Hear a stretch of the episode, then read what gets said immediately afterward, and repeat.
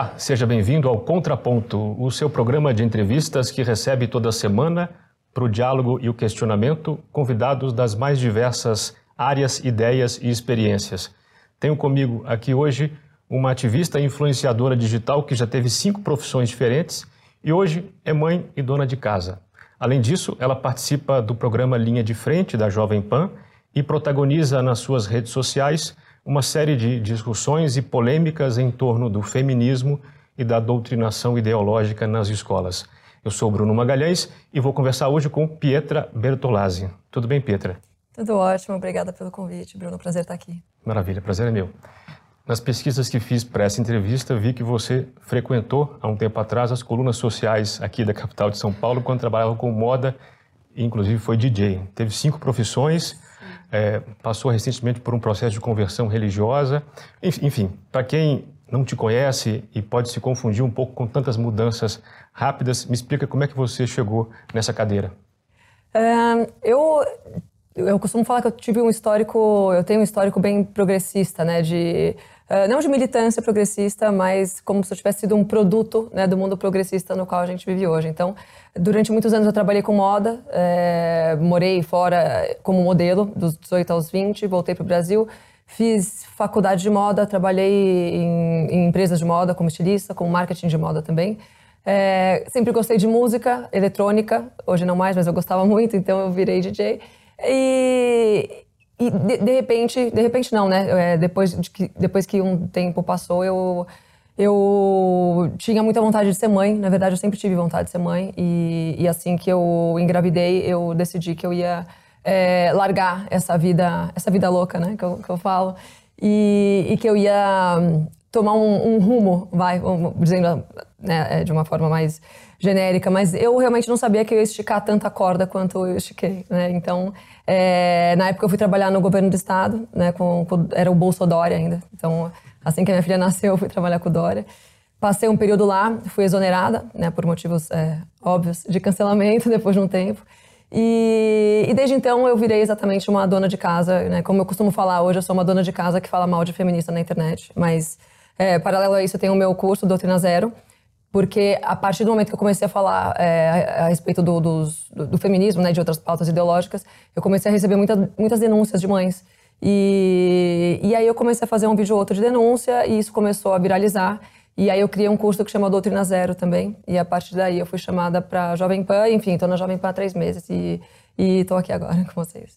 Bom, todos esses pontos vão ser alvo da nossa pauta aqui. Mas queria entender, essas mudanças foram muito recentes, de três, quatro, no máximo cinco anos para cá, né? É, Sim. É, é, é, a mais drástica. É, quando eu larguei esse, a, a vida louca, né, para me dedicar a uma, uma vida mais séria, se é que dá para falar assim, né? Pelo menos a, a, partir do momento que eu, que eu resolvi mudar os meus valores, né, e me dedicar à maternidade e tal, isso começou a há quatro anos, né? Minha filha vai fazer quatro anos, então foi logo que eu fiquei grávida, que foi um tempo que eu tive para parar e pensar na minha vida e refletir e tal. Porque até então eu não tinha tempo, minha vida era muito é, cirandeira, né, como eu falo. Então... É, pois é, a minha dúvida é essa, é que nas mudanças nós não temos geralmente uma perspectiva muito muito clara do que está acontecendo, assim, e como são muitas mudanças, a minha dúvida é se você ainda se encontra nesse processo de mudança ou se você já consegue localizar aqui e ali algumas ilhas de paz e serenidade no meio desse processo todo.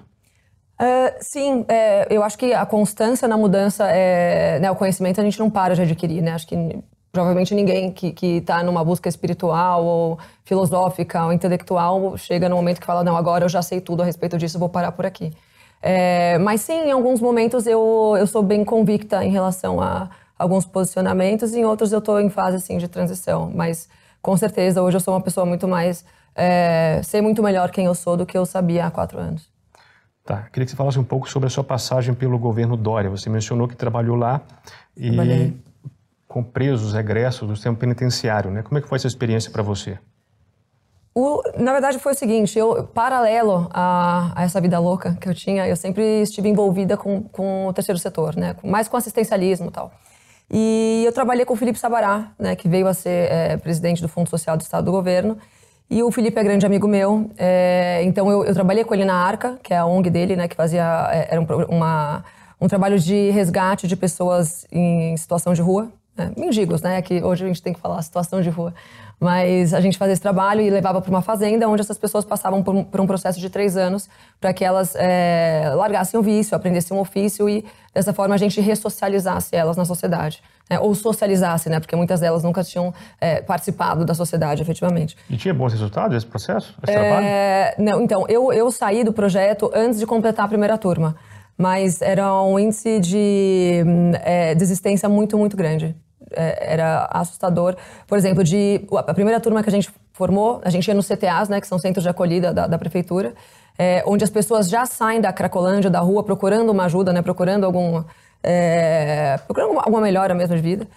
E então a gente já ia direto nos CTAs porque a gente considerava que essas pessoas já tinham dado o primeiro passo para mudar de vida mesmo, né? Então dessas pessoas a gente, sei lá, entrevistava mil e isso com a ajuda de psicólogos, psiquiatras e, e tal.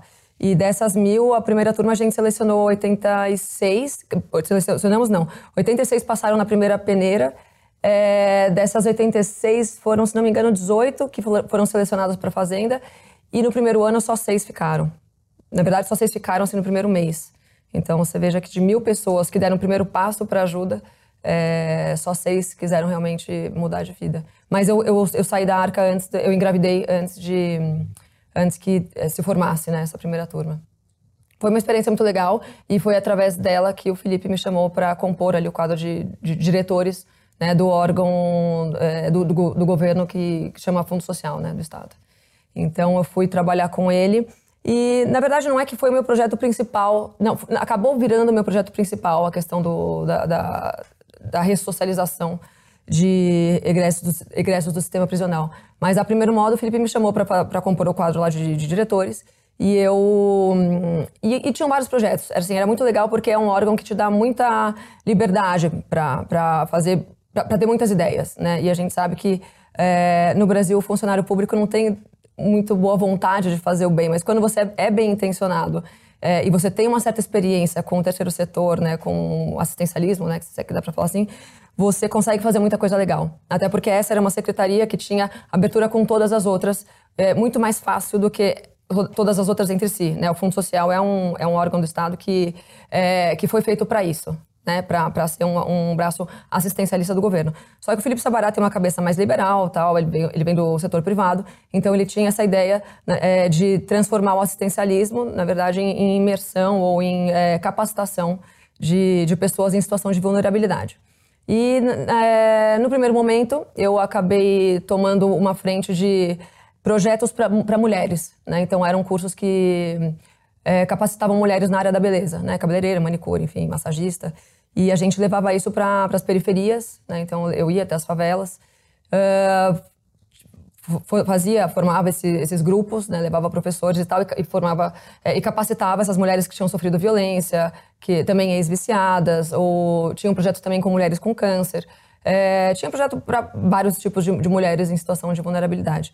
E, e um dia eu falei pro, era uma vontade minha, era uma curiosidade minha, talvez. Né? Eu, eu, eu perguntei pro Felipe se eu podia é, conversar com o secretário da, a, da, da, Secretaria da Administração Penitenciária, né, que era o coronel Nevaldo na época, que foi inclusive o coronel que comandou o massacre do Carandiru na época, e um cara espetacular. E aí eu perguntei se eu podia conversar com o coronel Nevaldo pra, porque eu queria fazer um projeto em penitenciárias. E, e, o Felipe, assim, o Felipe era um, um excelente chefe, assim, ele, ele, ele era, me dava abertura para fazer muita coisa, né, legal. Então fui conversar com, com o coronel Nevaldo, é, levei uma amiga minha que também era diretora de outra área e a gente então decidiu que a gente iria implementar é, centros é, de, de, escolas da área da, da, moda e da beleza dentro de três unidades prisionais em São Paulo. Então a gente foi para Tremembé, é, não a Tremembé dos famosos, da Suzane e tal, que todo mundo acha que é, era, era, era a unidade de Tremembé dos presos comuns. E fomos para para o Escarandiru, né, que é a penitenciária da capital, e para o regime semiaberto do, do Butantã. Então a gente implementou esses, essas escolas né, nessas três unidades. E depois a ideia era a gente continuar fazendo um, é, fazendo um trabalho em parceria com o setor privado, onde a gente pegasse essas é, mulheres formadas, né, que estivessem saindo da cadeia, e pudesse encaminhá-las para o setor privado, né, de forma que elas tivessem um emprego e não reincidissem ao, ao crime. Né? Então esse, esse foi o projeto. Eu acabei saindo dele, é, na verdade eu acabei sendo exonerada antes que a gente conseguisse fazer esse primeiro resgate, mas é, sei que dá pra falar assim, né? Não sei, eu tô usando umas expressões hoje. Sim, é. Mas é meio... Seu passado esquerdista te condena. É, meu pass... Perfeito, é. Mas, é, enfim, acabei saindo antes, mas deu tempo da gente fazer esse, esse projeto nessas três unidades prisionais. E foi uma época muito rica porque eu acabei tendo contato com, é, com a realidade do Brasil em relação ao crime organizado, em relação à realidade das favelas e, e tudo isso que envolve né, o nosso, nosso enfim, a, o, nosso, o nosso Brasil. É. Tá, o seu público-alvo, então, eram pessoas ainda cumprindo pena, né? É isso? É. Ou, ou que estavam para sair? Como é que... É, eram ainda, é, que estavam ainda cumprindo penas. Na verdade, quando a gente chegava nas penitenciárias, a gente não falava, ah, quem está quase saindo vem, né? A gente abria as turmas, as pessoas se inscreviam, as mulheres se inscreviam, participavam dos cursos, se formavam, a gente fazia as formaturas, bonitinho, tinha um diploma e tal. E, e aí, a, a, ideia era que a gente tinha tudo isso, é, como fala, planilhado. Então, quando elas saíssem de Entendi. lá... Visando a quando saíssem. Visando, né? exato. Pois é, mas e essa tal de ressocialização, que é até uma meta da nossa lei penal, né? Ou seja, a pena de prisão, a cadeia tem como missão ressocializar o preso. Isso, na sua pequena experiência nessa área, isso faz sentido? Isso funciona? Uh, não, eu não acredito muito, não. Exatamente por eu ter passado por essa experiência. É, não acredito que seja impossível. Pouca, algumas pessoas pontuais né, conseguirem é, restabelecer uma vida tal digna. Agora, o crime organizado, que é o que domina né, as nossas penitenciárias, é, uma, ele é um sistema que se retroalimenta, inclusive na, na parte externa. Então, por exemplo, para uma pessoa, para uma mulher que está no crime, ela, quando ela sai, ela já tem, é, ela não quer virar vendedora de loja. Né? Ela ganha lá, sei lá, 5 mil, 10 mil, 20 mil, tendo algum cargo ali no, no, no crime organizado. Então, ela não quer sair e ganhar 1.500 reais numa loja na periferia para fazer qualquer outra coisa. Até porque o crime organizado dá todo esse respaldo para ela, inclusive financeiro, né? financeiro, moral, né? eles são uma sociedade paralela. Agora, para a cidadã comum, é possível que sim. É possível que sim, não vi é, acontecendo. É, o que eu vi, por exemplo, é, que, inclusive era um, era um, parceiro meu que eu tinha, é, era um cara que ele, ele era um ex. Um, ele era comandante de assaltos em banco no interior do, do PCC, né? E eu, ele se tornou meu parceiro no final do, do, da minha estadia no governo e depois pós-governo, porque depois do governo eu continuei fazendo alguns projetos. Uma parceiro e, em que sentido? Ele, ele, ele, ele, ganhou uma função pública? Uma... Não, não. Então é o seguinte, ele é, ele comandava esses assaltos em bancos no, no interior de São Paulo e quando ele decidiu sair do crime, ele se tornou evangélico, né? Ele virou crente. E aí ele abriu uma ONG que, que ajudava na. O, que ele dizia, dizia, era o seguinte: olha, eu não quero convencer ninguém a sair do crime, porque eu sei que ninguém convence ninguém a sair do crime, mas eu quero ser um braço aqui para caso o cara queira, eu tô aqui, eu vou falar de Jesus e eu vou é, ajudar esse cara a arrumar um emprego. Então, o, o, então ele inclusive ele abriu uma, uma pizzaria aqui perto de São Paulo, né, a uma hora de São Paulo, é, que só contrata é, egressos do sistema prisional ou pessoas que faziam parte do crime organizado e que queriam sair dele. Então, como ele é um cara que tem um certo respaldo por ter por ter sido uma, uma peça importante no crime, é, ele, teve uma posição importante no crime organizado de São Paulo, então ele é, tem esse endosso, né, ele tem essa, é, essa conversa, essa abertura com os caras do crime organizado para falar, olha, deixa isso aqui comigo, que eu quero levar ele para Jesus e para um trabalho digno. Então, é, esse cara eu acredito sim, que consiga fazer um trabalho, primeiro porque é, ele tem muito conhecimento de causa por ter sido parte desse sistema, por ele ter abertura com o pessoal do crime, porque você tem que ter uma relação boa com esses caras se você quer fazer esse tipo de coisa, senão Fala eles a língua matam. também, né? Falar a língua, exato. E tem a questão da, da religião também, né? E o, e o crime organizado respeita muito a, a igreja evangélica. Então, quando você sai do crime se predispondo a seguir uma vida totalmente cristã, é, eles, eles sim te dão esse respaldo. Bom, um presente que você recebeu nessa função foi um abaixo assinado com cerca de mil assinaturas por ativistas feministas por conta de uma acusação contra você de manipulação de dados de feminicídio. Explica essa treta pra gente. É, isso foi logo que eu entrei. Né? Eu estava no governo há uns três meses. E aí tava, já estava né, é, com esses projetos relacionados a mulheres né, andando e tal. E estava hum, começando, inclusive, um dos, um dos projetos em penitenciária, já estava indo lá para Tremembé. E, e aí eu lembro que hum, algumas coisas começaram a me incomodar. Assim, foi meu primeiro, uh, meu primeiro clique que deu, assim, né? O, o, meu primeiro red pill, né? Assim, que deu, como a gente gosta de falar. em relação à manipulação midiática, né? Então eu lembro que, por exemplo, na mídia é, falava-se que era, uma, era, um dado assim: a 90% das mulheres que são presas hoje uh, são presas porque elas arrogaram para si um crime que foi cometido por um mari pelo marido ou pelo filho, na verdade. Então era o, o marido que, tava, que era o traficante, ou era o filho que estava não sei o quê. E ela falou: não, não, não, fui eu, porque essa mulher presa, ela é tão virtuosa que ela. e tão inocente que ela, né, ela toma as dores dos homens da família, sempre um homem, para ir presa no lugar dele. E eu lia isso em vários lugares, né? inclusive em livros assim de criminalistas, né? Tipo, tinha essa, esses estudos, esses dados. Só que eu tava lá em Tremembé duas vezes por semana o dia inteiro, né? Eu falava, cara, eu vou conversar com essas minas. Tipo, e eu, e eu, né, eu sou meio curiosona, assim, né? Então eu chegava lá, eu conversava com todo mundo e tal. Uh, desde a carcereira até a diretora, até. E, e quando eu estava lá uh, no momento da, das aulas, eu participava com elas, né? Eu ficava ali nas, nas salas de costura tal, e rolava uma interação, a gente conversava bastante sobre vários assuntos. E eu começava a perguntar, comecei a perguntar, falava, e aí, é, mas por que, que você foi presa?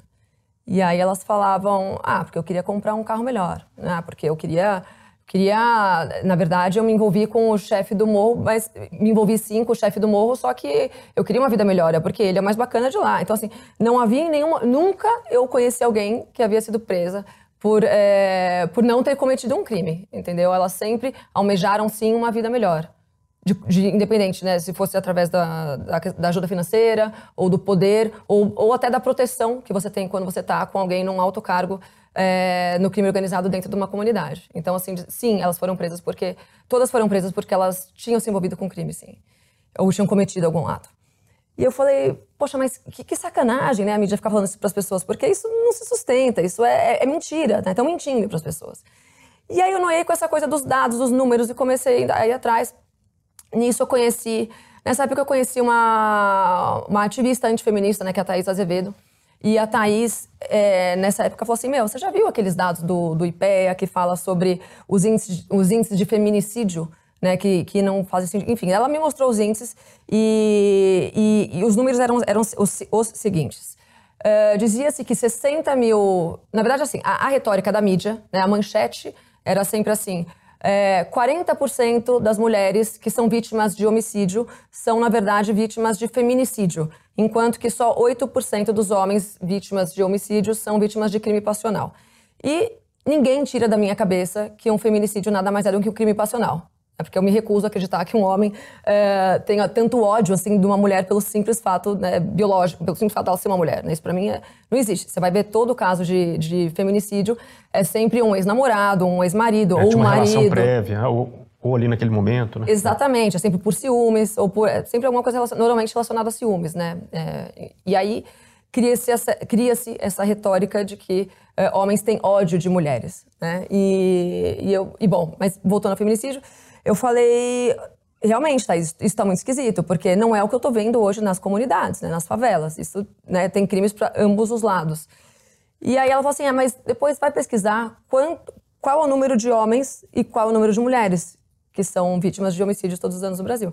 E aí você vai lá ver, né? Então, assim, era 52 mil homens é, morrem por homicídio todos os anos no Brasil, enquanto 8 mil mulheres morrem vítimas de homicídio no Brasil. E quando você vai colocar a porcentagem, você vai fazer a tradução desses dados, mostra Ó, e, e isso, isso é uma parte meio complicada a explicar, porque assim, eu tenho muita dúvida em relação aos dados que nos são mostrados. Só que, já que a mídia e já que a militância progressista se utiliza deles, então vamos utilizar de todos, né? Vamos fazer uso de todos eles, né? Não só de uma parte deles.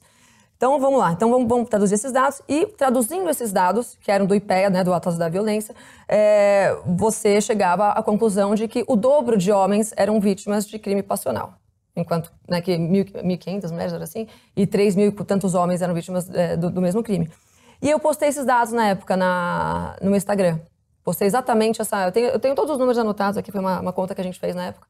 E, e eu postei isso e, e, foi o primeiro grande cancelamento que eu, que eu sofri. Assim, eu não, eu não sabia que existia essa, essa caterva progressista né, tão agressiva, né, que, que hoje eu estou super habituada, mas foi uma coisa muito nova para mim.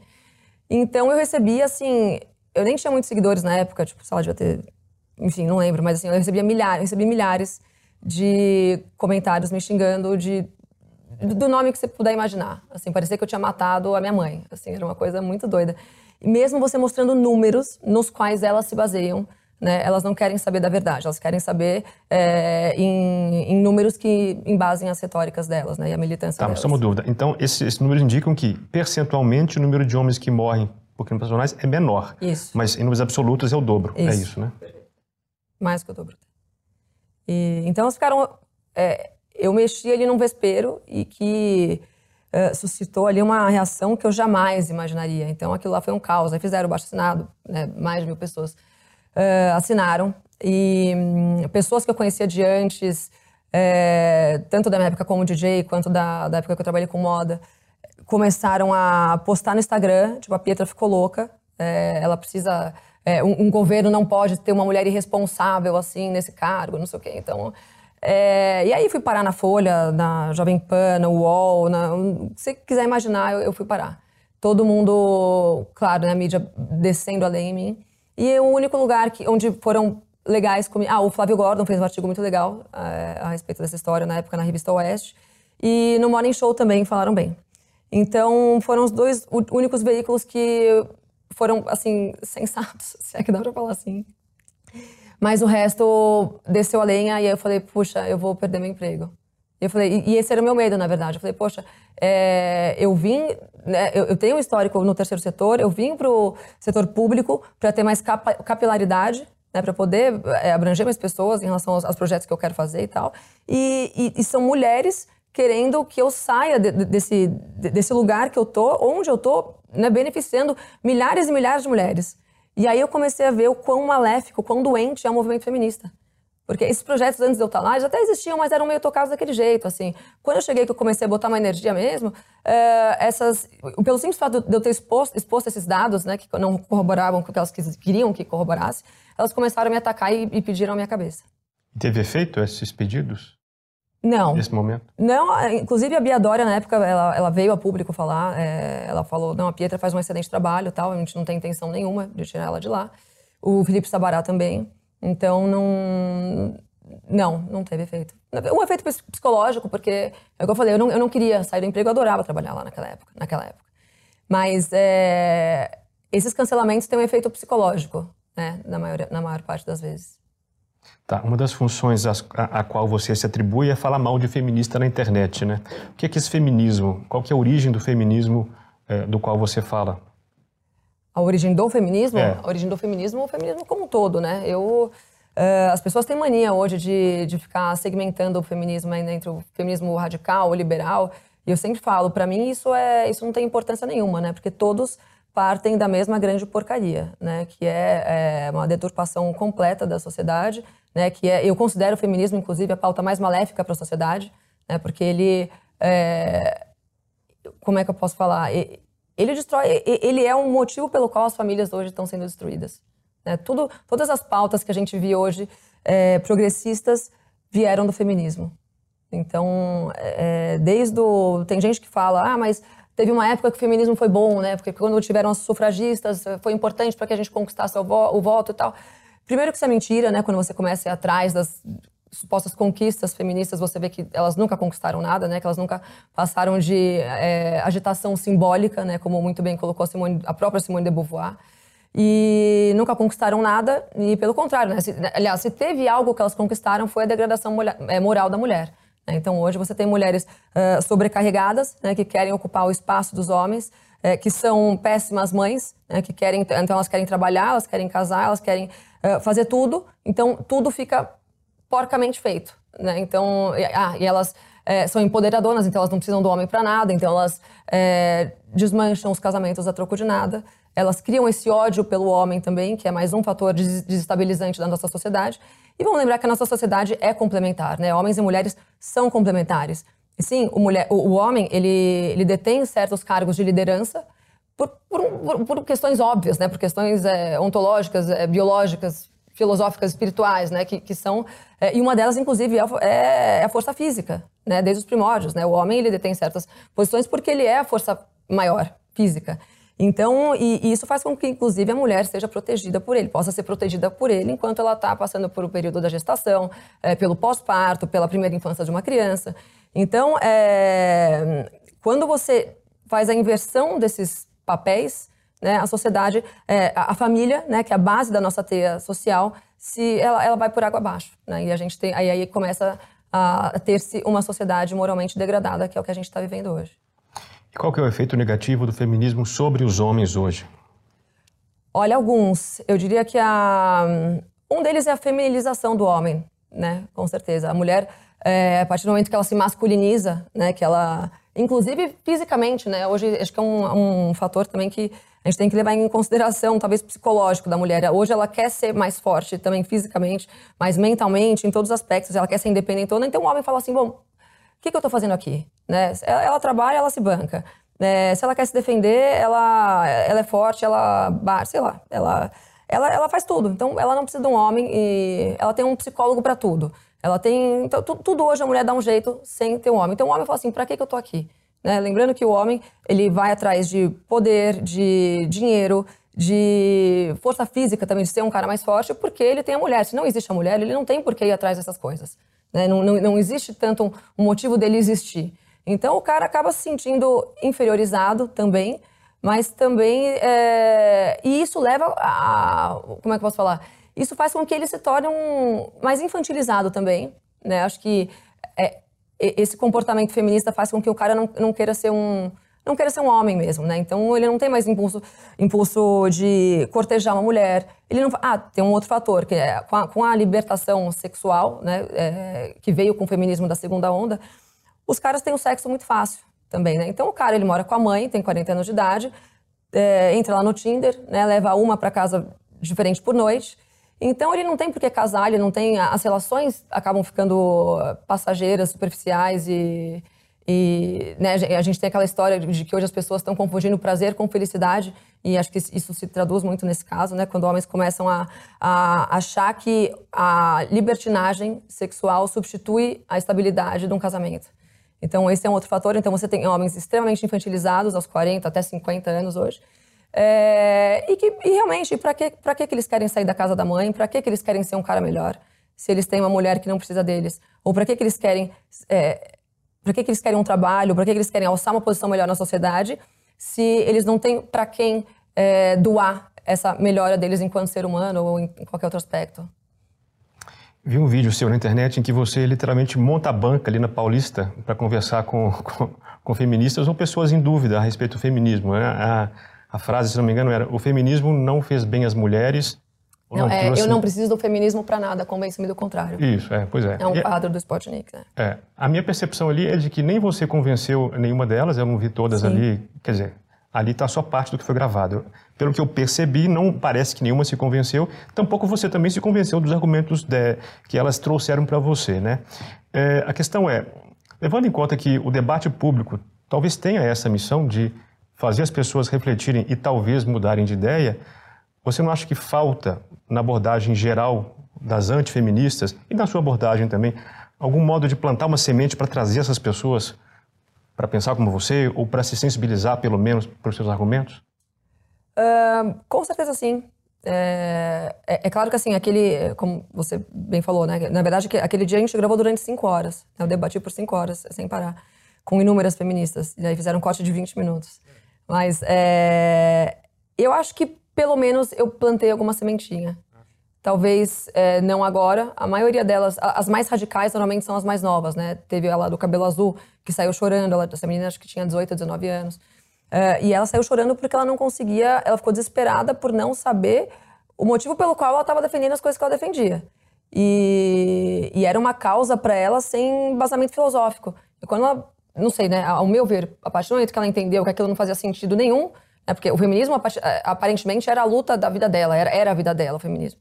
A partir do momento que ela viu que aquela luta não, não tinha razão de existir, ela começou a chorar. E ela foi embora chorando. Então, isso não apareceu no vídeo mas aconteceu. Então eu acho que no mínimo essa menina vai pensar algum dia, entendeu? E também isso serve para as pessoas que estão assistindo também, né? Talvez na hora do debate eu não tenha conseguido convencer ninguém de nada, mas para quem assiste, para quem está na dúvida, para aquela mulher que uh, se abraça em algumas pautazinhas do feminismo, quando ela olha o vídeo, talvez ela fale: puxa, realmente essas meninas estão falando besteira, isso não faz sentido. Mas sim, eu concordo com você que falta um, das antifeministas, das mulheres que estão né, do meu lado, falta talvez um pouco de doçura. Você disse que foi entendendo aos poucos que tinha sido produto do feminismo eh, a vida inteira e agiu boa parte da vida como se fosse uma feminista, mesmo sem se rotular como tal. Queria que você desse exemplos de como é que você captou isso na sua vida passada e, e qual foi o ponto de virada, assim, se você se recorda. É assim, na minha época, o feminismo ele não era tão. Pelo menos eu não me lembro de ter, tido, de ter visto na minha faculdade ou na escola um, um ativismo feminista. É, eu era muito desligada também, não era uma boa aluna, talvez isso tenha é, ajudado. Eu não é, sucumbi às é, ideias, às teorias feministas, mas eu comportamentalmente, assim, é, de forma, né, do, pelo, através do meu comportamento, sim, eu era um produto do feminismo, porque é o que eu sempre falo, né? Tipo, os nossos pais, eu não sei quantos anos você tem, mas imagino que você esteja ali um pouco... 43. Na minha geração, é, é a minha geração, mais ou menos. Sou, é, a nossa geração é, já é fruto de uma doutrinação. Os nossos pais já foram doutrinados, né? Nossos pais foram baby boomers, viveram é, o, aquele new, new ageismo né, brasileiro. Então, é, a minha mãe, por exemplo, apesar de ser uma mulher conservadora, ela, eu cresci ouvindo dela que é, era importante eu morar junto com um cara antes de casar. Eu ouvi ela falando que o mais importante era eu ser independente financeiramente, que eu não podia depender de homem nenhum, que o importante era eu seguir o meu coração. Então, são todos conceitos é, que vão incutindo no nosso, no nosso subconsciente de forma que a gente não perceba. Agora, na minha vida, o que, que isso causou né, efetivamente?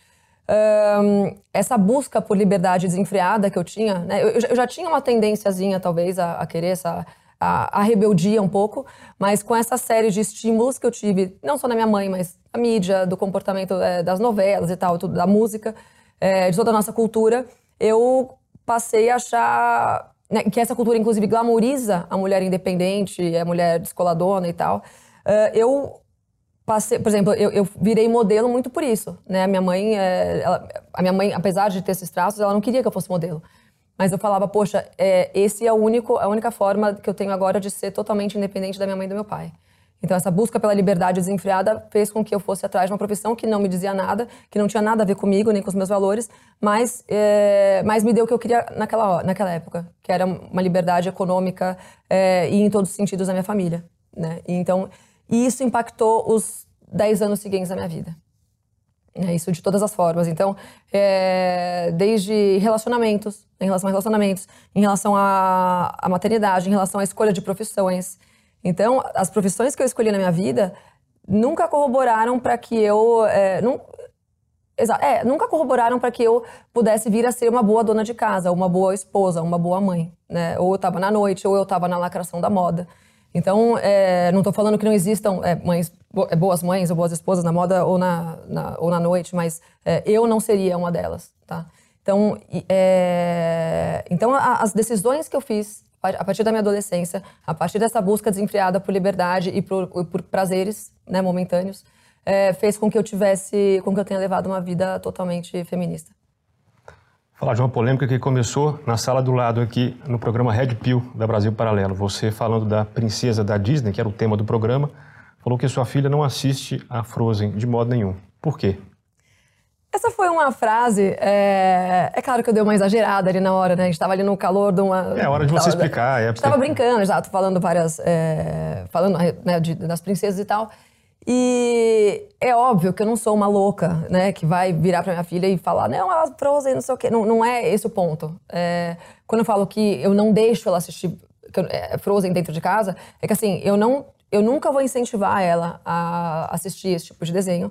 E assim como eu não incentivo ela a assistir vários outros, né? Eu sei, é bem limitado, na verdade, o que ela assiste na minha casa. Como eu sou separada, ela acaba assistindo outras coisas na casa do pai, mas na minha casa, na casa da mamãe, ela não tem esse incentivo a, assistir determinados desenhos. E a Frozen não é, né, na época o, o, pessoal da militância, né, rolou aquele cancelamento porque o pessoal falava, ah, ela falou que não deixa a filha assistir Frozen porque a Frozen não tem um príncipe, ó, oh, não é, não é tão simplista assim a coisa, né? Quando você vai assistir o desenho da Frozen, você vê que existem mensagens subliminares no decorrer do filme, existem é, várias atitudes você fala, poxa, isso aqui é feminismo escrachado. Então você vai ter desde uma cena ali que eles é, dão a entender que, o, que existe um casal gay numa cena com três meninos de toalha. Ou seja, né, a gente sabe muito bem o que eles querem dizer. É uma, é uma cena muito rápida, mas ela existe. E até coisas mais sutis, como uh, a Ana, a irmã da Frozen, quando o príncipe chega até, até ela e pede ela em casamento, ela vira e fala: uh, Nossa, não, mas eu nem te conheço, pra que, que eu vou casar com você? Tipo, oi. Não preciso, sabe, eu não preciso de um príncipe. Então, é, essa ideia de não precisar de um príncipe, ou essa ideia de empoderamento é, precoce da mulher, se é que dá pra falar assim, me incomoda. E não é esse o exemplo que eu quero que a minha filha tenha. E o outro ponto que gerou polêmica foi a da princesa Moana, que você fez um comentário também jocoso em relação a ela. Me pareceu que você é, é, era contra essa descaracterização do modelo ideal de princesa. Fala um pouco sobre isso. Sim, é, é o ponto era exatamente esse, né? Quando uh, o Guilherme falou a Moana é feia e eu complementei com ela é feia e gorda. Na verdade, é, é, claramente ela não é gorda. Você olha lá, ela não é gorda. Ela, ela, é uma mulher, né, com uma estrutura maior, até porque ela uh, é de uma ela é haitiana, se não me engano, né? Então, é, elas têm, é, enfim, elas têm outros traços e elas não são mulheres delicadas, como princesas da Disney europeias é, medievais são. Então, mas isso seria um problema, não? Uh, não seria pra um você? problema, mas eu acho que. É, colocar, não, não seria um problema. Colocar esse tipo de pessoa, esse tipo de etnia como um modelo, sei lá. Não, isso de forma é alguma, mas ah, eu. Olha, eu.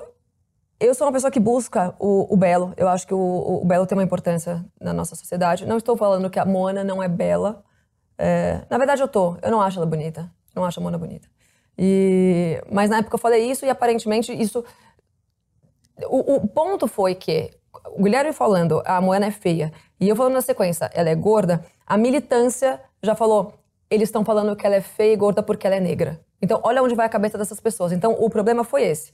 E aí chamaram né, nós todos que estávamos lá de nazistas, de fascistas, de tudo que você pode imaginar, porque eles fizeram essa suposição de que a gente estava criticando a estética dela por ela não ser branca.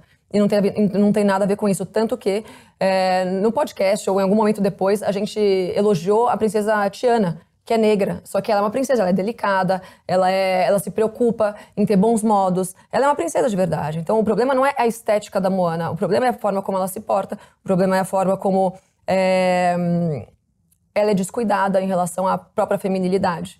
Então tem muito mais a ver com isso, né? Porque quando se fala de princesa, é, a princesa é importante para o imaginário da, da criança. Esse, essa seria a próxima pergunta. Qual que é, para entrar mais na essência, né? Qual que é a função desses modelos de princesa, por exemplo, na vida da sua filha, na vida das crianças, é, das meninas, né? Como é que você percebe isso assim? Eu acho que a gente, é, por essência, busca um, um ideal, né? E, e normalmente é, é, o que esteticamente mais nos atrai, né? Então, falando, se tratando das princesas, é claro que o que for mais feminino e mais e, e belo e delicado e, e, tudo que diz respeito ao universo feminino é mais agradável ao nosso olhar. Então, sim, isso é importante porque é uma referência que eu quero que minha filha tenha. Eu quero sim que ela que ela arrume um príncipe um dia. Eu não quero que ela tenha vivido o que eu vivi, por exemplo. Que fala assim, ah, não preciso de homem para nada, não quero uh, se um dia eu arrumar um cara que se encaixar minha vida. Não, eu quero que ela queira um príncipe. E exatamente por eu dar tanto valor a nossa, ao casamento, hoje em dia, né? Ao, ao casamento, que, como eu disse antes, né, que forma a família, que é a base da nossa estrutura, da nossa teia social. É, então, para mim, é importante, sim, que, que ela tenha como referência moral, inclusive, uma princesa, porque a princesa não é só a estética. A princesa também tem valores espirituais sublimes. E, e tudo isso né, compõe a figura feminina com a qual eu quero que ela se espelhe. Tá, você esteve no ramo da moda por dois anos, algo assim, Não, né? por dez, quase. Por dez anos, porque você morou fora do país dois anos. Morei fora do país dez anos, isso enquanto modelo, né? Morei em Nova York, Milão, tá, mas quando eu voltei, eu fiz a faculdade de moda e trabalhei em empresas de moda aqui. Tá, a sua percepção, a, a moda hoje, ela serve mais ao, ao feminino, à mulher, ao feminismo? Tem algum, isso faz sentido para você essa faz, questão? Faz, total. A moda é, é, ela virou uma ferramenta do feminismo completo, né? Através, principalmente através da estética, né? Quando você vê uma mulher que é, é, muito engraçado porque a gente brinca, né? A feminista é aquela mulher da franja pai ausente, do cabelo azul e tal, Isso, é, que não é. se preocupa muito com a fisionomia, com ah, eu não preciso de homem para nada, então eu posso ser gorda, então eu posso colocar um monte de piercing no meu, na minha cara inteira, porque é, isso psicologicamente não deve ser bom, né? Mas isso é um outro papo. Mas é, essa despreocupação com a estética ou com a, ou com a feminilidade da feminista é, é repercutida através da moda. Também, né? Totalmente. Então hoje você vê realmente os, os estilistas, né? Eles querem é, muito mais lacrar do que fazer uma roupa bonita. Então o que antes era moda, que deveria ser algo que valorizasse a mulher, a silhueta da mulher, uh, isso não, tô, isso não é de agora, né? Estamos falando desde é, a Chanel, Coco Chanel, que começou com essa história de querer é, tirar a silhueta das mulheres, né? Fazer aquela coisa mais quadrada e tal. É, isso é uma descaracterização da figura feminina, né? Porque você se torna menos atraente para o homem. E o que a, feminina, o que a feminista mais quer é, é que o homem não. É, é, sentir que ela é importante sem precisar que um homem se sinta atraído por ela. Então a moda tem um papel muito importante nisso e ela está sim dominada pela militância é, gaysista, feminista e, e, tudo que é ista hoje, porque ela impacta diretamente na nossa cultura, né? Ela é, a moda é o nosso dia a dia. A gente se expressa pela, pela forma como a gente se veste. Então ela é extremamente importante sempre o movimento feminista. Bom, você está passando por um processo de conversão religiosa, vamos falar sobre isso ainda daqui a pouco, mas queria saber se, na sua opinião, hoje é possível buscar a santidade estando trabalhando no ramo da moda. É um trabalho muito árduo, né? Assim, eu, eu é, é, possível, é. Eu tenho, inclusive, uma das minhas melhores amigas, que é a Vivian, é, que é uma mulher super cristã. Ela tem um ateliê de vestidos de noiva, né? Eu acho que depende muito do setor também, né? Acho que se você está numa numa você vai trabalhar como coordenadora de estilo da Magalu, a chance de você conseguir seguir uma vida conservadora cristã é muito mais difícil do que se você estiver trabalhando num, num ateliê para noivas, né? Ou de, de roupas de, de, de, gala, de festa, enfim. É, depende muito disso, depende, depende do entorno, né? depende da equipe, mas diria que 90% está dominado por essa ideologia. E você recomendaria a sua filha que seguisse essa carreira hoje? Quer dizer, quando ela tiver idade para isso?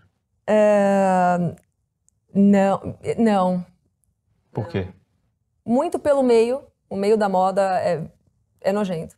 O meio da moda é nojento. Isso em todos os, em todos, né? Eu, eu trabalhei em, de, algumas formas com moda, com moda, né? Tanto quanto modelo por um tempo, por dois anos só, né? Mas depois estilista há muito tempo.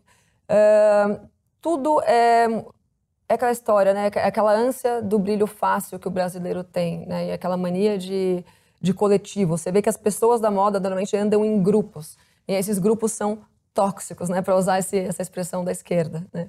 E, e, eles são mesmo, porque aí você tem, uh, como eu falei, a militância gaysista, que está ali incentivando e enfiando goela abaixo das pessoas uma agenda LGBT, né, ou de ideologia de gênero, que independe se você é gay ou se não, mas se você está lá dentro, você começa a achar tudo normal. É aquela história, você vem de uma família tradicional, você fez um, estudou num colégio tradicional, mas aí te jogam lá numa faculdade de moda. Você começa a trabalhar num, num ateliê só com gente da lacração, da militância gaysista, feminista e tudo isso. E você começa a ver é, mulher se pegando todo dia, é, aí em festinha de moda e ver as pessoas cheirando cocaína. Aquilo vira normal, né? Acho que todo mundo, isso não é segredo para ninguém, né? Você começa a normalizar atitudes é, que na verdade são falhas de caráter. E, e, a moda tem esse poder, assim como acho que qualquer setor da cultura, né? Glamorizar falhas de caráter. E, então, é, é, um, é realmente um ambiente muito tóxico, eu diria, a moda hoje. Né? Então, eu não... Eu acho que ela influencia muito praticamente todas as pessoas que estão dentro nela, delas e, e, algumas sem mesmo saber que estão sendo influenciadas, exatamente pela constância de, de, de, né, de, de influências que você está vivendo. O que, que você ensina no seu curso Doutrina Zero e quem que é o público-alvo dele? No curso é o seguinte, é, eu faço, ele é dividido em oito módulos, né? Eu faço, primeiro eu começo fazendo um apanhado geral sobre o histórico da doutrinação e aí eu me baseio em três pilares, né? Que eu, que eu entendo que sejam os, os três pilares hoje que sustentam a, essa cadeia né, doutrina, doutrinária na qual a gente se encontra, que seriam as instituições de ensino, é, a mídia e a cultura. Né? Então são esses três. A, a, mídia e a cultura às vezes parece que são a mesma coisa, mas não são. Né? Porque a mídia eu digo mais a respeito da uh, jornal nacional, nacional, todo tipo de jornal, é, TV, enfim. E a cultura vai desde a moda até a gastronomia, até qualquer âmbito é, de, de, das artes, né, principalmente. Aquela coisa da desconstrução, da relativização da beleza e de, de várias outras coisas. Então, isso, essa é a parte cultural. E as instituições de ensino. Então, eu parto desses três pilares e começa a explicar como isso começou a acontecer na nossa sociedade, por quê, né? E aí eu, eu foco em, em, momentos que eu considero cruciais para que essa doutrinação tenha, assim, que, é que falar doutrinação hoje já é, é, um, é termo muito leve, né, para falar o que a gente está vivendo. A gente está vivendo uma, uma, uma, uma, ditadura né, do politicamente correto. Então, é, é, mas, enfim, falando de doutrinação, eu, eu, começo a colocar alguns pontos na história que eu considero que tenham sido os, os cruciais para que essas é, técnicas de doutrinação tenham sido implementadas. Então, eu tenho um módulo falando lá sobre, sobre Revolução Francesa, como se dava a educação na época. Depois, sobre é, a Revolução Bolchevique. Depois, eu falo aí um módulo só sobre o feminismo, história do feminismo. Falo também sobre a ONU. Eu falo, muito, falo bastante, esse módulo sobre a ONU é, é grande. Então, é, é, um apanhado sobre hum, as questões que envolvem a doutrinação, né, sobre como eles fazem essa doutrinação. E, mas também eu tenho alguns que falam, por exemplo, que explicam as coisas absurdas que a gente aprende em sala de aula, né? Aquela história, ah, a idade das trevas, né? A idade, a idade média. Ou é, alguns fatos relacionados ao descobrimento do Brasil, né? Que nós, que nós fomos é, extorquidos, estuprados pelos portugueses, né? Todas essas retóricas progressistas, né? Então, é, é, é basicamente isso. E eu eu estou abrindo um outro módulo agora que é só para denúncias de colégios e, de, na verdade, de instituições no geral. Porque eu percebi que colocando isso nas minhas mídias abertas, né, no Instagram, no YouTube e tal, é, não, não que eu esteja preocupada em ser cancelada de novo, né? Eu tô no meu quarto perfil do Instagram, mas, é, mas é que ah, uma hora, uma hora você fala assim, ah, meu, eu só vou colocar quando for muito, muito importante aqui no meu Instagram. Só que ao mesmo tempo os pais querem saber o que está acontecendo nas escolas. Então eu vou abrir um módulo lá onde eu vou. E eu recebo muitas denúncias. Assim, se eu for colocar todo dia uma denúncia de escola que eu recebo, eu só vou fazer isso da minha vida, né, nas minhas mídias. Então eu vou, eu vou, eu vou né, concatenar todas essas denúncias e vou falar dentro do meu curso, né, que é uma plataforma paga, né, para as pessoas que tiverem interesse, elas pagam, elas vêm, é, fica todo mundo perguntando, ah, mas qual escola eu coloco, qual é essa escola? Ó, entra lá e você vê. Né? Eu prefiro do que ficar. Então, olha lá as denúncias que estão sendo feitas e aí você tira suas próprias conclusões. Então, mas. É... Então, resumidamente, é isso. Tá, eu estou lembrando aqui do, da definição de sentido da vida do Vitor Frankl, que é aquilo que só você pode fazer no lugar em que você está, no tempo em que você está. Você encara essa sua atividade hoje como algo que está no sentido da sua vida? E se sim, qual que é o seu ativo aí? Qual que é a, a, a parte que só você pode fazer aonde você está e na época em que você está? Olha, eu acho que existem pessoas falando o que eu falo hoje, sim, e que eu tenho muito respeito, aliás, que são parceiras e, é, enfim, estamos aí, aí na militância, né? mas é, eu acho que tem uma coisa, eu, eu, percebi isso com o tempo, tá? Assim, mas tem uma coisa que é, que é engraçada. Eu, eu, desperto bastante curiosidade em jovens. Então, hoje, eu diria que uma boa, ou pelo menos o, meu público mais é, ativo, né, o que mais interage comigo são os jovens e, e mães de jovens também. É, mas mais jovens, meninas de 14, 15, 16 anos, até 18, 19, que são meninas que estão naquela fase de transição para o feminismo, por exemplo, ou tão, tão, tão para cair lá na, nas pautas progressistas, mas aí me ouvem falando alguma coisa e falam, não, essa menina está falando alguma coisa que, que faz mais sentido com o que eu sinto. E o, qual que eu acho que é o meu, o meu diferencial aí? Brincadeira.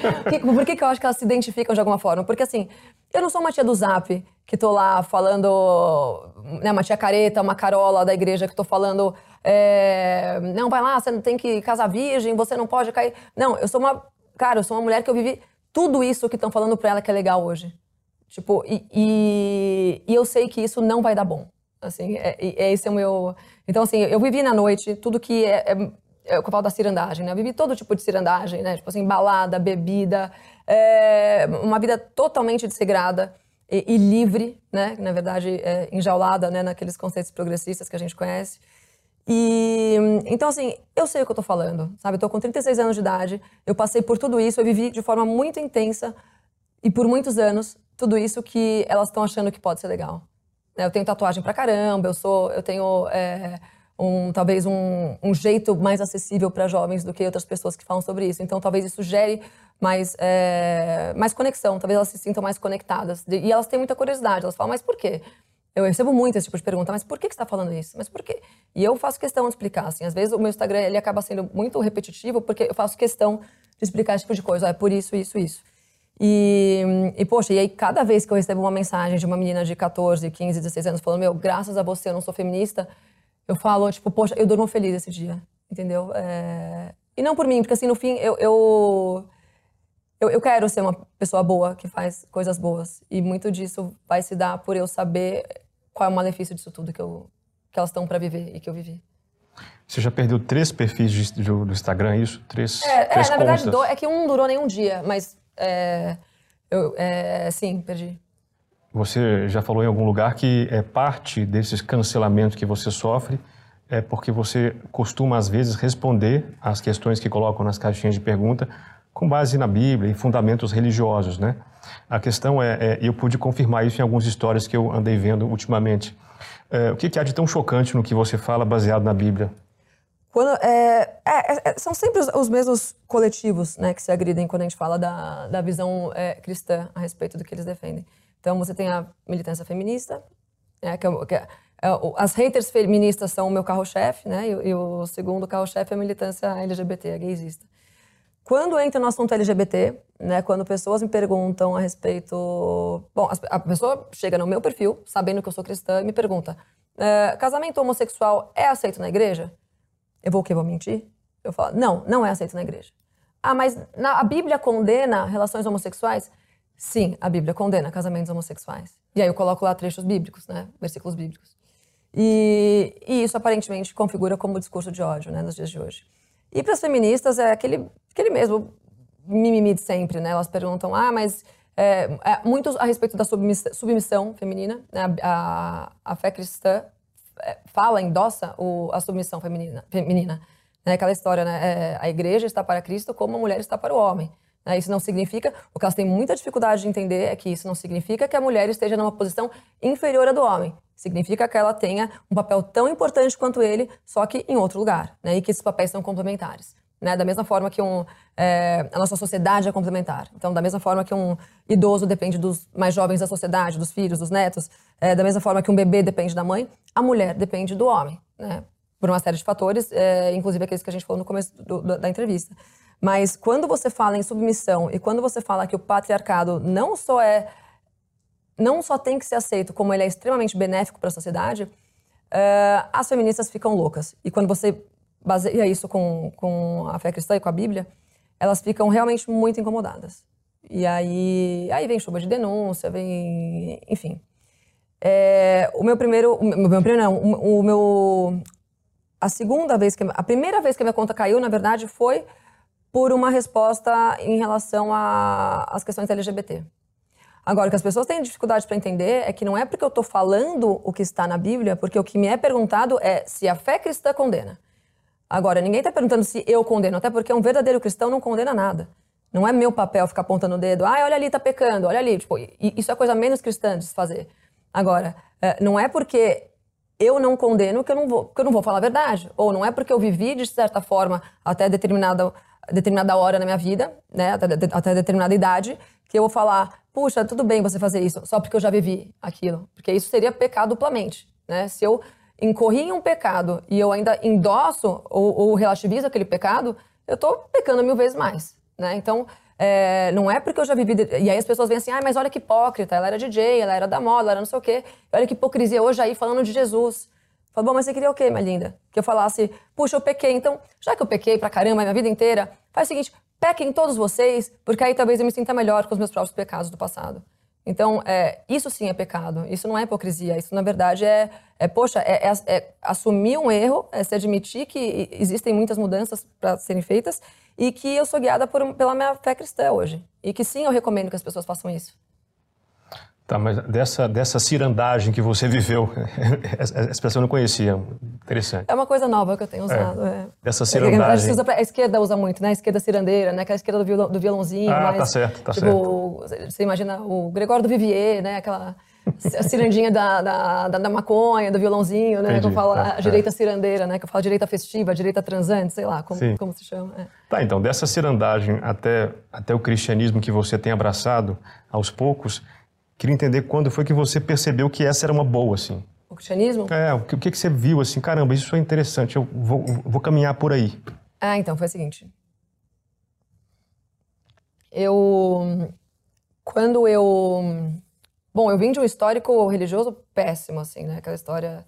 Uh, ia no centro espírita, daí ia, no, ia na missa, daí era, era, brasileira, né? Era brasileira. Ia no tarô, ia meditar, ia fazer, ia fazer yoga. Religião self-service. Religião self-service, exato. É um, uma coxa de retalho, né? Era um sincretismo que o diabo gosta. E, então eu vim dessa, dessa E eu nem me considerava perdi, perdida, tá? Eu achava que eu estava super bem resolvida ali com o meu yoga, com a minha meditação e tal. É, e, e, na pandemia, quando começou a pandemia, é, eu tinha acabado de sair do governo Dória, né, de ser expulsa do governo Dória, e eu, eu comecei a frequentar a casa de um, de um casal de amigos meus que são evangélicos, são cristãos, que é a Vivian e o Otávio. E, e aí a Vivian virou um dia para mim e falou assim: Olha, você não, a gente tem filhos da mesma idade, né? Ela falou assim: Olha, começa, já que a gente tá na pandemia, lockdown e tal, começa a trazer tua filha aqui para brincar com o meu filho. E enquanto isso a gente estuda a Bíblia né? Eu quero, você aceita? Você quer, quer estudar a Bíblia? Eu falei, poxa, vamos, né? Eu, eu era, como eu te disse, eu sou curiosona, né? Eu falei, vamos embora. E aí, nisso, acabou que, assim, em poucos meses eu estava passando duas a três vezes por semana na casa dela, assim, do meio-dia até as oito da noite, ouvindo a palavra, né? Que é como os evangélicos falam. Então, a gente acabava conversando de tudo, não só da Bíblia. Não era só ela, tinha mais duas outras amigas nossas que já eram evangélicas. Mas foi a primeira vez que eu tive contato, assim, com, com a vida de uma mulher cristã mesmo. E eu comecei a reparar a forma como elas se comportavam também, a forma como elas... A Vivian, essa minha amiga, assim, ela é a melhor esposa que eu já conheci. Ela é uma baita de uma mãe. Ela é uma, ela é uma mulher cristã de verdade, assim. E, e é aquela história que você reconhece, você reconhece uma ideologia, uma religião pelos frutos, né? Eu via é, a forma extremamente é, carinhosa, a forma. A, a Vivian é realmente um ser muito especial, assim. E eu falava, poxa, é, é isso aí que eu quero ser. Tipo, tô anos luz de ser isso, tá? Até hoje eu nunca vou conseguir ser o que a Vivian é, porque falta muita doçura, muito amor no coração. Brincadeira, não que eu tenha ódio, mas assim, o meu jeito é diferente dela, mas enfim. É... E aí eu comecei a estudar com ela, a Bíblia e tal, comecei a entender várias coisas que eu não entendia antes. E, um dia ela me perguntou se eu queria aceitar Jesus e eu, eu aceitei. E aí eu me tornei evangélica lá na casa dela. Tá, e já que você passeava em tantas experiências religiosas, você não percebia nessas experiências essa, essa, esse modelo que você por acaso captou nessa amiga? Não. Não. Uma família. Porque o que, que, aconteceu? Eu comecei a entender o que era o conservadorismo ou, ou, a, ou uma. Vai, é, o conservadorismo mesmo. Vai. Quando eu quando eu fiquei grávida, né, que foi um tempo que eu pude parar para refletir, né, que eu não podia sair, não podia beber, não podia fazer cirandagem nenhuma, né, então eu ficava em casa. E aí foi, foi é, pela primeira vez em muitos anos da minha vida que eu tive um tempo para re, realmente refletir sobre tudo que eu tinha feito nos, nos anos que, que, precederam né, a, minha, a minha gravidez. Então eu comecei a me interessar por política, né, era, eu fiquei grávida na época da, das eleições né, do, do Bolsonaro. Então é, eu ia lá explodindo de grávida na Paulista, fazer passeata, né, aquela coisa toda. Então eu, é, eu poderia até dizer que foi através da política que eu cheguei na fé cristã, mas, mas calma, não é? Então, é, através da política eu conheci pessoas conservadoras e pessoas da direita, né, assim, mais, mais ativas, mais atuantes. E aí a Vivian e o Otávio eram, eram uma dessas pessoas e, e com eles eu fui então, ah, então, daí rapidinho. Aí passou um período onde eu era só é, politicamente uma pessoa da direita, que defendia os valores da família tradicional, né, né, né, Defendia porque eu considerava que era um modelo que funcionava melhor na sociedade, mas não entendia é, a divindade disso. Né? Então, eu continuava, continuava fazendo as minhas práticas pagãs, mas seguindo essa agenda é, conservadora. Conservadorismo brasileiro, né, que a gente sabe. Mas, e aí, conhecendo a Vivian vendo como um cristão vive de verdade, eu, eu, eu entendi realmente o sentido de, de tudo isso. Né? Do, aí eu entendi a importância de defender tanto assim a família, de defender tanto assim a feminilidade, é, de não relativizar a beleza, o que é belo, justo, moral. Né? Então, é... e aí foi isso. E essa minha busca não, não, nunca parou. Né? É, o, é o que eu falo. Eu, eu não falei, ah, me encontrei. Não que eu não tenha me encontrado na fé cristã. Assim, eu entendi que aquilo é o que eu. É, para mim, hoje não existe outra opção fora do, do cristianismo, né? Mas eu tive algumas experiências é, legais mesmo em relação à, à fé cristã e tal. E eu tive épocas em que eu fiquei, assim, totalmente assim, mergulhada na, na, na, palavra, né, que a gente fala, tipo, sem beber, sem sair, fechada numa micro bolha só de amigas é, evangélicas e tal. E, e, eu tenho profundo respeito por, é, por essas amigas e por grande parte da comunidade evangélica. Não dá para generalizar, mas assim, os evangélicos eu considero que no Brasil tem uma importância enorme, né? Desde aquela história do crime que eu te falei, né, que eles têm a, a capacidade de, de, transformar criminosos mesmo, eu vi isso acontecendo várias vezes, é, até de hum, fazer uma mulher lutar pelo próprio casamento dela e, e construir enfim, e ser uma mãe melhor, né? E, bom, e aí, o que, que eu estava falando mesmo? Eu tava falando, qual era a pergunta? Da sua experiência, da experiência. no protestantismo. Ah, aí eu perguntei, poxa, mas então você não percebeu esse mesmo modelo, essa, enfim, essa referência Antes. nesse cardápio que você Sim, não, não, não, percebia. É. O, o sincretismo religioso é uma cara, ele não, ele não, não é bom, não é bom. Até porque eu não conseguia me encontrar enquanto eu estava nele. Então, por, por experiência, por lugar de fala, né? Eu também sei que ele não, ele não me preenchia. E as, e as pessoas, eu, eu, sinceramente com você, hoje, até hoje, eu nunca conheci uma pessoa que, que, que conseguisse é, ser uma conservadora de verdade sem a fé cristã. Você pode ser, eu conheço pessoas maravilhosas agnósticas, da, da, da, política, da TV e tal, da direita, mas essas pessoas não são conservadoras. Elas não sabem o que é ser um conservador, porque o speech é lindo, né? O discurso é maravilhoso. Qual que é o risco que existe? É, por que, que você não vai pecar? Se não tem ninguém olhando, por que, que você não trai? Se não tem ninguém olhando, por que, que você não vai usar droga? Se você não acredita no, no, né, numa, força, numa força maior, é ótimo. Tô, olha, aí, olha aí eu sendo New Age aqui. Se você não acredita num Criador, na força divina, na força de Deus, né, que Ele tem um plano para cada um de nós, por que, que você não vai pecar se não tem ninguém olhando? Então é, é, é o que alguns ateus ou deístas chamariam de o temor opressor da religião cristã, né, da fé cristã, mas eu chamo de, de, de um grande benefício para que a gente tenha a nossa salvação. Então, mas é, essa minha busca não parou, né? Hoje eu, eu, eu, brinco que eu sou a crente mais católica do Brasil, porque nesse tempo é uma outra coisa que eu falo, né? Assim, eu, eu a Igreja Católica me perdeu muito por um, pela quantidade de católicos de BGE que a gente tem no Brasil hoje, né? Então, as amigas católicas que eu tinha na época da minha conversão uh, não sabiam me responder absolutamente nada do que do que os evangélicos me respondiam, né? E, e isso o evangélico tem de muito bom também. Ele é muito convicto na fé dele e ele é não, não dá, é, de novo, não dá para generalizar, não dá para falar que todo evangélico é maravilhoso ou é tal, mas assim, os evangélicos que eu convivi, que eu tive contato, eram pessoas muito profundas na fé. Então, tudo que esses evangélicos me falavam, eu ia lá do outro lado, perguntava para os católicos, e os católicos falavam assim: é, eu não sei. Eu falava assim, mas por que você reza o texto se não está na Bíblia? Ele falava, não tá? Eu falava, não, não tá. E aí eu, e aí eu falei assim, puxa, esses caras estão viajando, meu. Realmente a igreja é uma coisa opressora, uma construção política da idade medieval, das trevas. Bom, e só que eu comecei a observar pessoas que eu admirava muito intelectualmente, uh, muito fiéis à Igreja Católica, né? muito católicas, pessoas muito católicas. E coloque aí, né, o Guilherme Freire, uh, o próprio Rasta, que hoje é, é grande amigo meu, o Paulo Cogos. E eu falava, meu, por que, que esses caras tão inteligentes, tão cultos, são católicos? Tipo, não é possível que, né, que e, e aí eu comecei a conversar com o Rasta no ano passado, acho que lá por outubro, novembro do ano passado. E o Rasta, esse cara tem um lugar no céu já, se, se depender de mim, né? Se só depender de mim. Porque era muito engraçado, né? Tudo que, que eu tinha dúvida em relação à igreja católica, que ninguém nunca tinha me respondido, eu falava, meu, mas escuta, por que, por que, por que vocês fazem isso? Por que, que isso? E ele, com toda a paciência do mundo, aquele jeitão dele também, né? Que, que, que para mim é bom, eu sou uma pessoa que às vezes funciona na base da patada, né? Eu não sou tão delicada assim. Então foi muito bom assim essa, essa troca que a gente teve de conversas a respeito da, da Igreja Católica por muitos meses.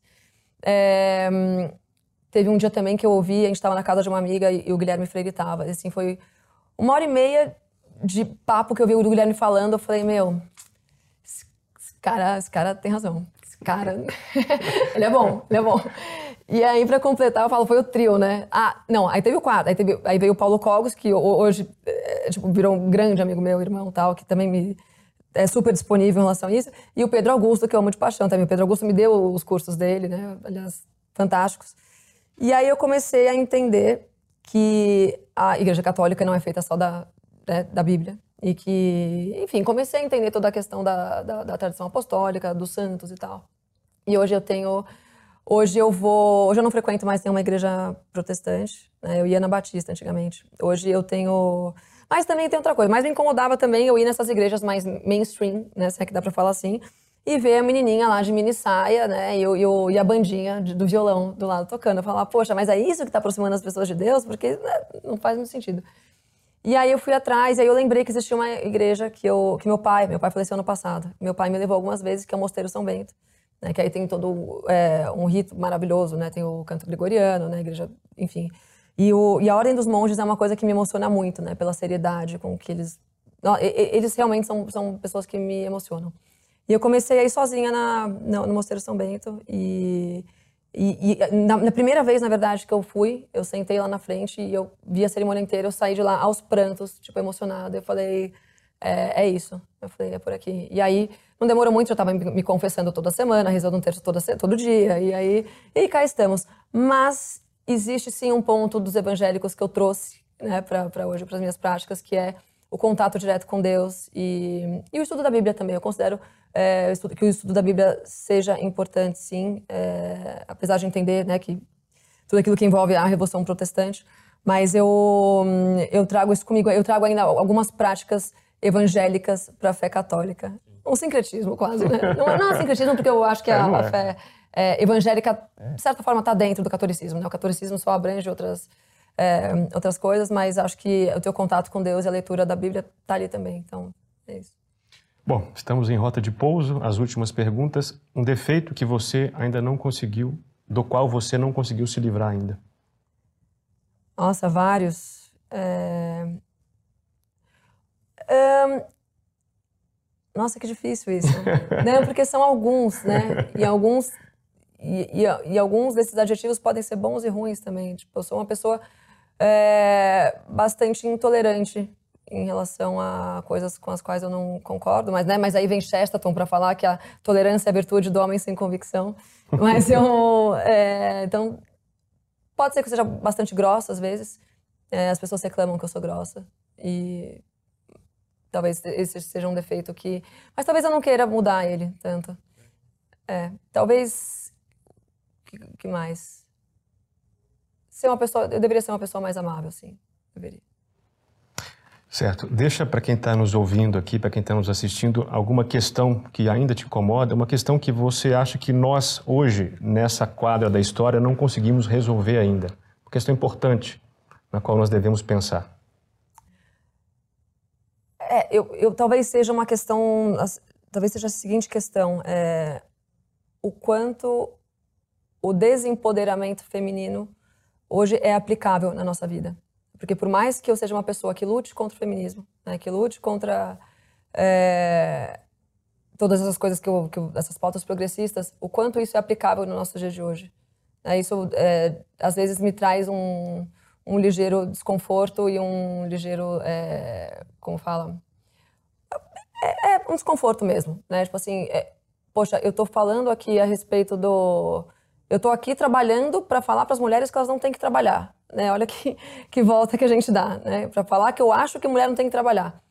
Mas é, o, o, ponto é exatamente esse. Né? Até que ponto a gente tem que é, não aceitar o feminismo, porque a gente não tem como viver sozinha hoje. E o mundo é feminista, o mundo hoje é progressista.